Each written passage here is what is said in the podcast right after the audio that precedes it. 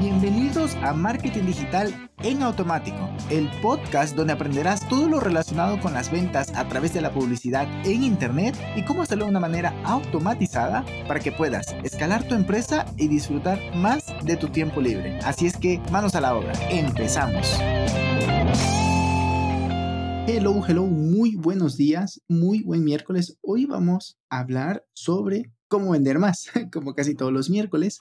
Pero hoy te voy a enseñar algo que no es de marketing digital, sino es que te quiero dar un enfoque distinto en lo que estás todavía trabajando el marketing digital, pero todavía no te genera resultados. A ver, porque sabemos que em, pues las empresas, incluso pequeñas y grandes, pero pues en general, eh, la sumatoria de, todas de todas, se, se, generan millones de dólares en, en pago a estas plataformas para poder anunciarse a través de ellas. O sea, Google, Facebook, Pinterest, LinkedIn, eh, Snapchat, en fin, eh, a ver qué más. YouTube Display, Google Display, en fin, un montón de, plataformas para poder hacer anuncios y pues em, estamos allí, más bien los anunciantes estamos allí porque sabemos que funciona.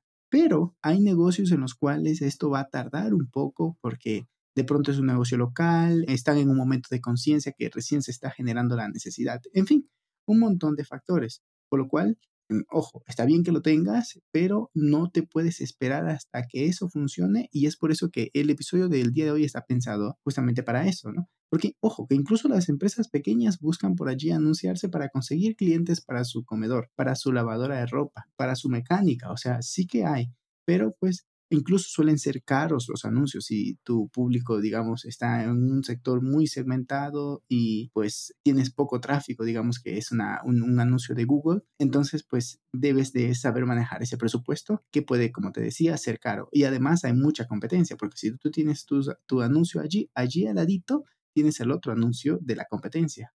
Y digamos, esto es en, en, el caso de Facebook, pero también de Google y así. En fin, lo que podemos hacer por un lado es, si tienes tu página web, optimizarla en términos de SEO. SEO local, tienes que tener muy bien colocados los snippets e incluso crearte una cuenta en Google My Business para que la gente te pueda encontrar, digamos, lavandería cerca, en peluquería o cosas así, ¿no? Pero además, una vez que tienes esto, también debes identificar, ah, vale, ¿cuál es, dónde está tu break-even? Eh, es decir, el break-even es el punto de quiebre en el cual la inversión en anuncios la inversión en el negocio como tal te deja tabla, o sea, no pierdes, no pierdes ni ganas.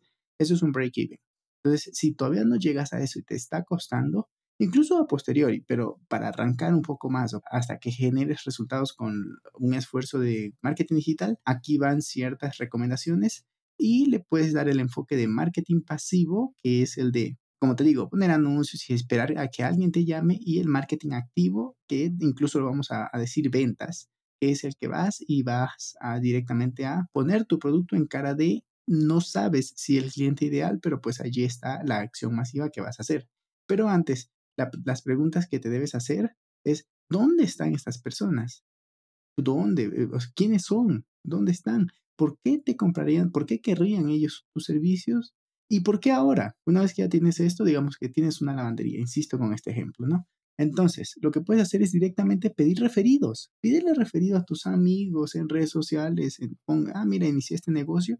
Si quieres venir a lavar, pues aquí lo tienes. Te doy la primera sesión gratuita o con un descuento del 50%, 30%, lo que sea, lo que tenga sentido en base a tus números. Pero da, da eso, da eso. Eso es lo primero que debes hacer. No tengas vergüenza de decir, estoy iniciando este nuevo negocio y te ofrezco mis servicios. Déjame una prueba gratuita y te muestro la calidad de mi servicio. Que incluso ellos, si son tus amigos, estarán dispuestos, pero además, si cometes algún error, también tendrán esa bonita actitud de, de, de, darte feedback. Digamos que, ah, mira, ¿qué tal si luego puedo enviar alguna campaña de email, por ejemplo, a a un equipo de fútbol donde sé que ensucian mucha ropa y yo puedo ir a lavarles en masa o a un hotel, a un, host, un hostal, en fin, donde tú puedas ver que hay un conglomerado de, clientes potenciales o de personas que necesitan eso y tú estás en un negocio en el cual es B2B2C, por ejemplo, ¿no? Es decir, tú como negocio le das el servicio al negocio para que ese negocio le dé el servicio a un cliente final, que puede ser un inquilino en un, en un hotel, en un hostal. Luego también puede ser, ah, ¿qué tal si un hospital necesita de mis servicios? O de pronto